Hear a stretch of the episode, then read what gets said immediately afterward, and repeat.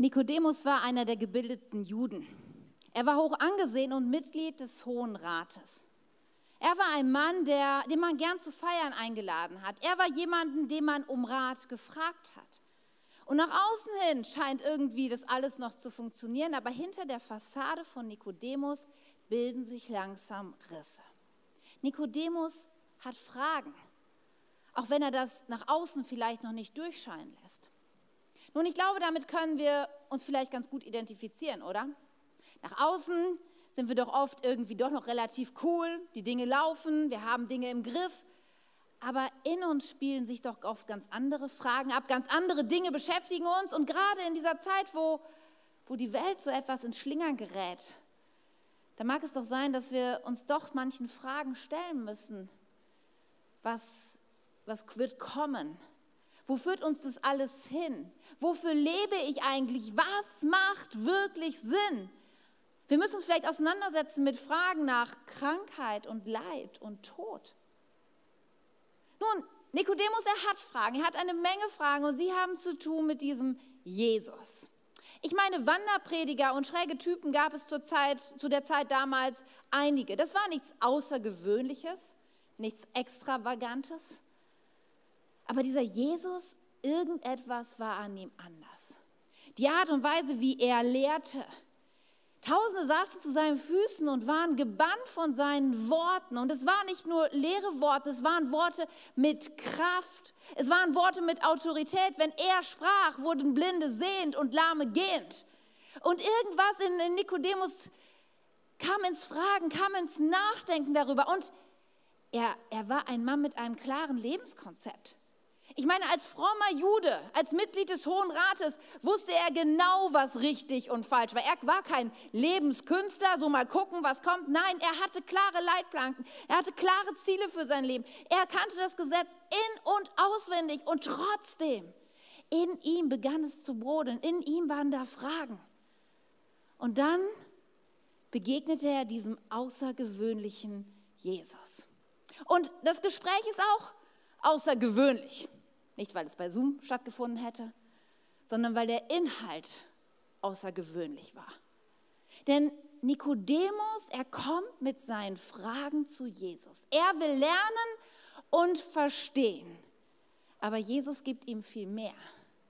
Jesus beantwortet nicht seine Fragen, sondern er macht ihm das Angebot eines neuen, ewigen Lebens.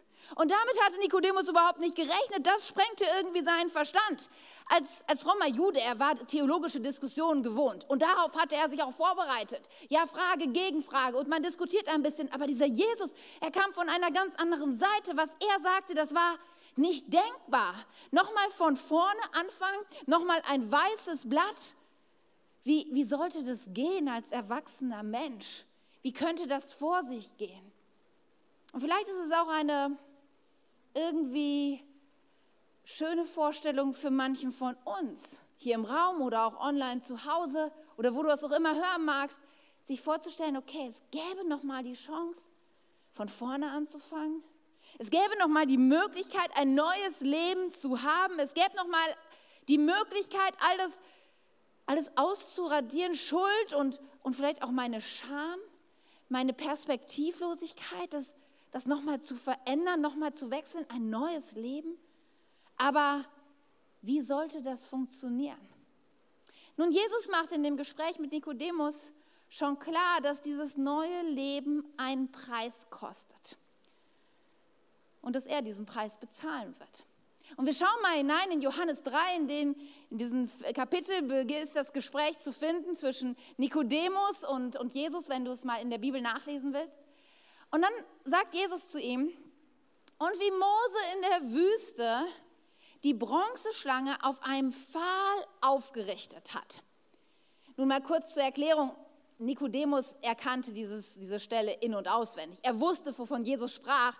Und vielleicht bist du nicht so bewandert in den Büchern Mose, dann lass mich kurz erklären, was die Situation war. Das Volk Israel war in der Wüste unterwegs und von einer Schlangenepidemie betroffen. Ja, die Schlangen waren giftig und jeder, der gebissen wurde, starb. Aber es gab eine Rettung, denn Mose hatte auf einen Pfahl eine Bronzeschlange ähm, befestigt und jeder, der in der Not, in dem Schlangenbiss zu dieser Bronzeschlange sah, er fand Rettung. Und dann macht Jesus schon einen interessanten Vergleich zu sich, denn er sagt, so muss auch der Menschensohn an einem Pfahl aufgerichtet werden, damit jeder, der glaubt, das ewige Leben hat. Denn Gott hat die Welt so sehr geliebt, dass er seinen einzigen Sohn hingab, damit jeder, der an ihn glaubt, nicht verloren geht, sondern das ewige Leben hat. Gott sandte seinen Sohn nicht in die Welt, um sie zu verurteilen, sondern um sie durch seinen Sohn zu retten. Ich meine, in diesen Versen, da wird von einem Pfahl gesprochen und davon, dass jemand etwas hingibt. Es ist doch eine sehr harmlose Version von dem Tod am Kreuz, den Jesus später erleiden wird. Aber es wird schon deutlich, hier muss eine Schuld bezahlt werden. Hier muss jemand etwas geben. Aber Jesus, er betont nicht den Schmerz. Er betont nicht die furchtbare Grausamkeit des Kreuzes. Was Jesus betont und was über die Jahrhunderte bis hierhin ja, halt, ist seine Liebe ist sein Motiv, das dahinter steckt. Das war wichtig, dass Jesus Nikodemus sagen wollte, hier geht es nicht um Verurteilen. Hier geht es nicht darum, Menschen klein zu machen, sondern hier geht es darum, dass es einen Gott gibt, der diese Welt so unendlich liebt, dass er bereit ist, alles zu geben. Und ich weiß nicht, wie oft Menschen Gott in so eine kleine Box packen und in ihm den grimmigen alten Opa sehen, der, der eigentlich nur darauf bedacht ist, den Rat zu geben, dass du dich doch endlich richtig benehmen sollst und es richtig machen sollst. Aber Jesus ist nicht gekommen, um dir gute Ratschläge zu geben und dir zu sagen, was richtig und falsch ist. Er ist gekommen, um dir neues Leben zu geben, weil er dich so sehr liebt. Das heißt, auf Jesu Seite betont er, unglaublich einfach nur. Ich liebe dich, jeden Einzelnen, heute genauso wie damals.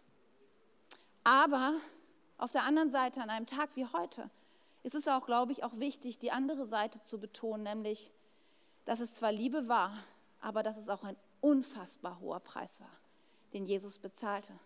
Und wir haben vorhin diese Verse schon gehört und ich möchte sie uns nochmal vorlesen, denn ich glaube, sie bringen es gut auf den Punkt, was Jahrhunderte schon vor Jesu Tod über diesen Tod nämlich ausgesprochen wurde von dem Prophet Jesaja. Und da heißt es in Jesaja 53, er, Jesus, er wurde verachtet und von den Menschen abgelehnt. Ein Mann der Schmerzen, mit Krankheit vertraut, jemand, vor dem man sein Gesicht verbirgt. Er war verachtet und bedeutete uns nichts. Wisst ihr, als Jesus an diesem Kreuz hing, Voller Schmerzen könnt ihr euch vorstellen, wie das ist, wenn Nägel deine Hände und Füße durchbohrt haben. Wenn du vorher stundenlang gefoltert und gequält worden bist und du hängst an diesem Kreuz und die Menschen um dich herum.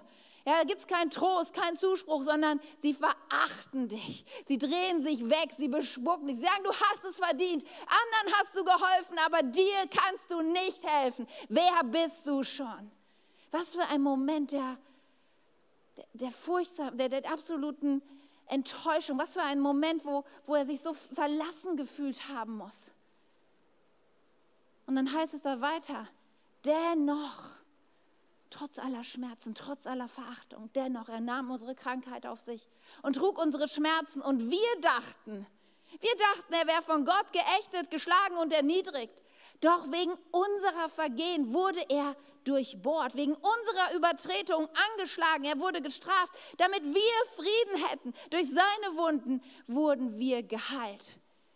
Wir gingen alle in die Irre wie Schafe, jeder ging seinen eigenen Weg. Doch ihn ließ der Herr die Schuld von uns allen treffen. Er wurde misshandelt und niedergedrückt, gefoltert, unglaubliche Qualen.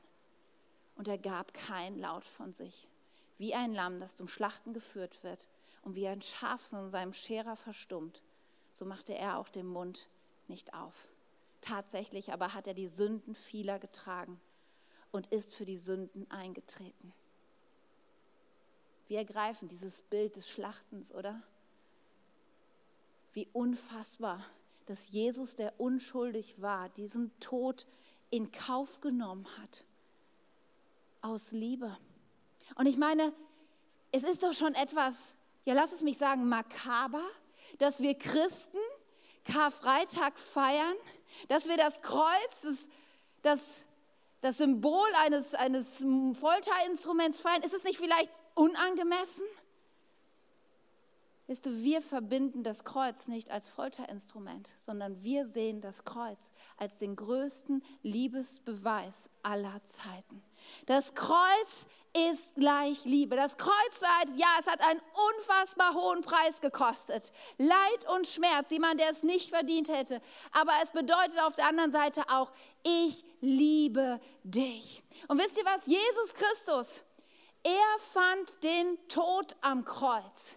Und mit seinem Tod nahm er mit sich ins Grab unseren Tod, unsere Schuld, unsere Scham und Schande, unsere Angst, unsere Hoffnungslosigkeit, unser Getrenntsein von Gott. Es ist mit ihm ins Grab gekommen. Aber die gute Nachricht ist, Jesus Christus ist am dritten Tag auferstanden. Aber unsere Schuld, sie ist für immer begraben, für immer vergeben.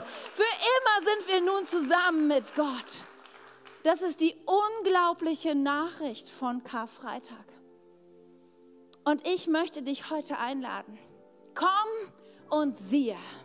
Komm und siehe. Wisst ihr, das Geheimnis liegt darin, dass du diesem Jesus persönlich begegnen musst. Wisst ihr, wir können, wir können inspiriert sein von einem Nikodemus und denken, wow, so ein gestandener Mann, ein, ein, ein gebildeter Mann des Hohen Rates, er kommt ins Fragen.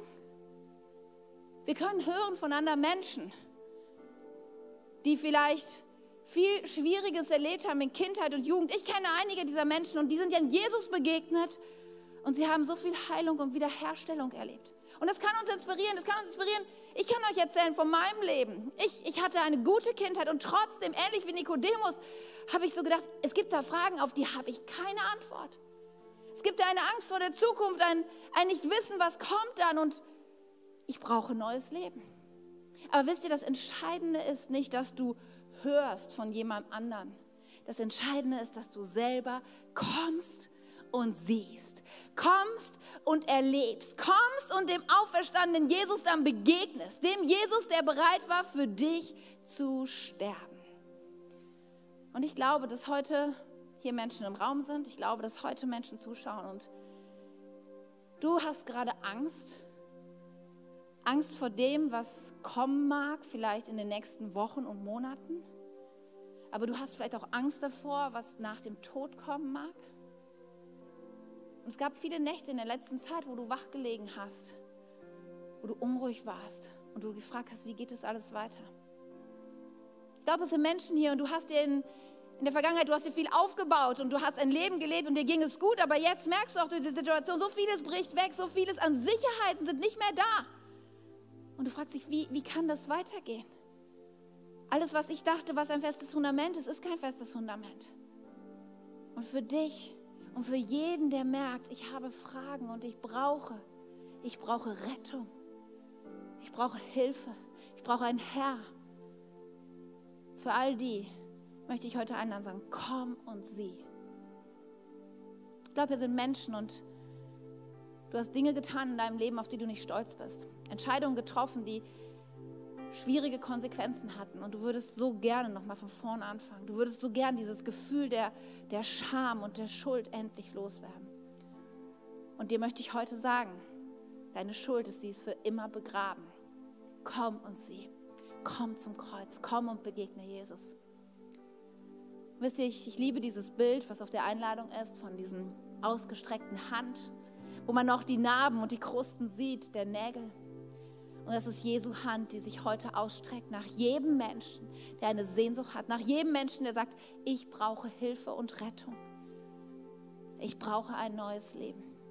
Und wir werden jetzt gleich zusammen beten, weil es so einfach eigentlich ist, diesem Jesus zu begegnen. Es ist nicht kompliziert.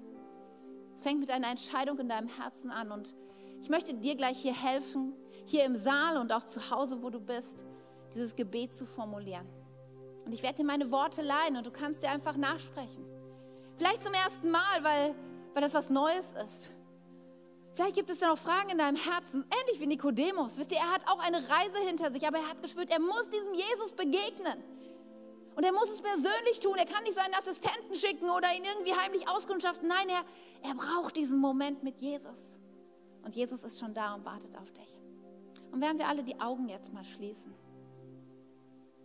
Und du dir vielleicht innerlich so vorstellst, wie, wie Jesus dir seine Hand entgegenstreckt. Und du bist hier vielleicht zum ersten Mal oder zum wiederholten Mal, weil du, weil du dich schon mal entschieden hast, aber dann wieder eigene Wege gegangen bist und jetzt merkst, oh, ich muss umkehren, ich muss dieses neue Leben wieder neu umarmen dann mache ich dir jetzt Mut, gleich hier im Saal deine Hand zu heben und zu Hause. Du kannst diesen Button drücken und damit auch ausdrücken, ich, ich hebe meine Hand. Du kannst auch einfach auf deinem Sofa deine Hand ihm entgegenstrecken. Das ist, ist nicht wirklich wichtig, aber ich mache dir so Mut, in diesem Augenblick dieses sichtbare Zeichen zu geben. Jesus, ich brauche dich. Jesus, ich will dir begegnen. Jesus, ich bitte dich nach einem neuen Leben. Heb jetzt deine Hand. Vertraue ihm, er ist hier. Er ist nicht tot und er liebt dich so sehr.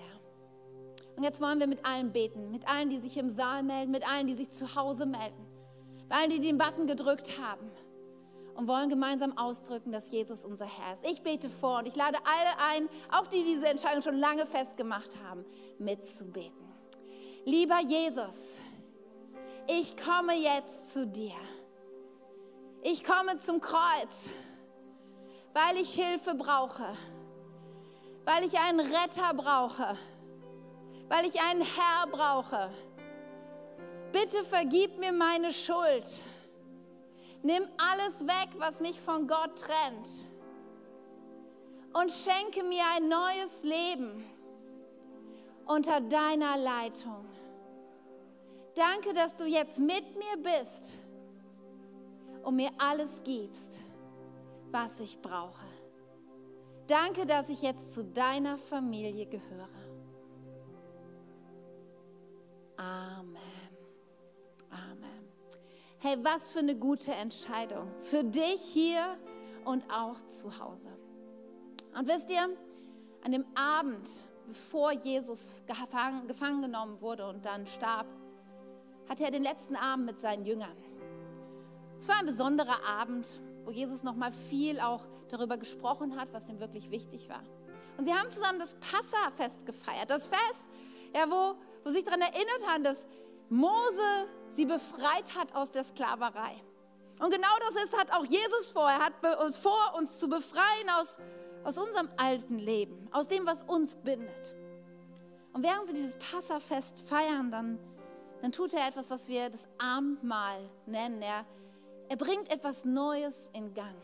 Und Paulus, er schreibt darüber im Korintherbrief, da heißt es, das Folgende hat der Herr selbst gesagt und ich es gebe ich es euch so weiter, wie ich es empfangen habe. In der Nacht, als er verraten wurde, nahm Jesus, der Herr, ein Laib Brot. Und nachdem er Dank gesagt hatte, brach er ihn und sprach, das ist mein Leib euch ist er zugedacht. Tut das an Erinnerung, zur Erinnerung an mich.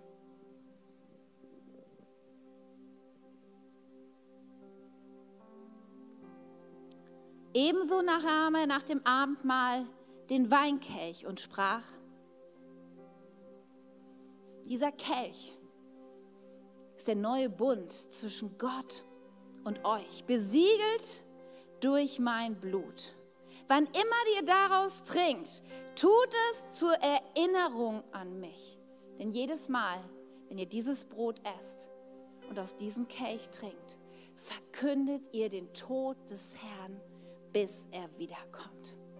Und seitdem über die Jahrhunderte, Jahrtausende hinweg feiern wir Christen das Abendmahl. Und wir werden auch heute das Abendmahl feiern.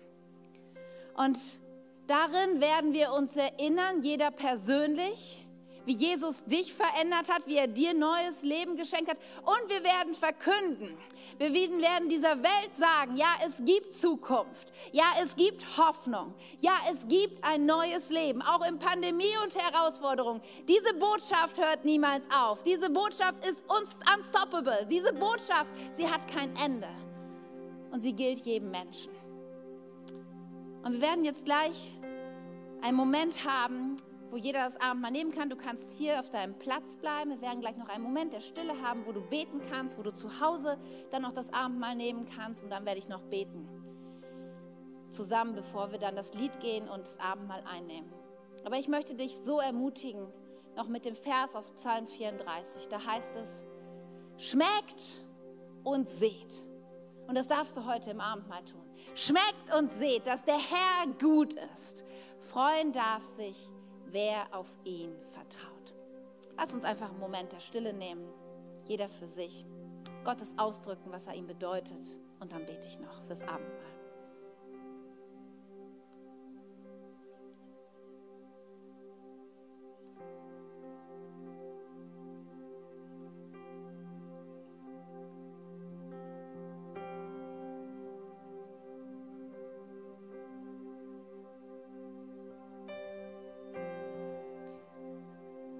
Jesus, ich danke dir so sehr dafür, dass du bereit warst, diesen unglaublich hohen Preis zu bezahlen, dass du dein Leben hingegeben hast.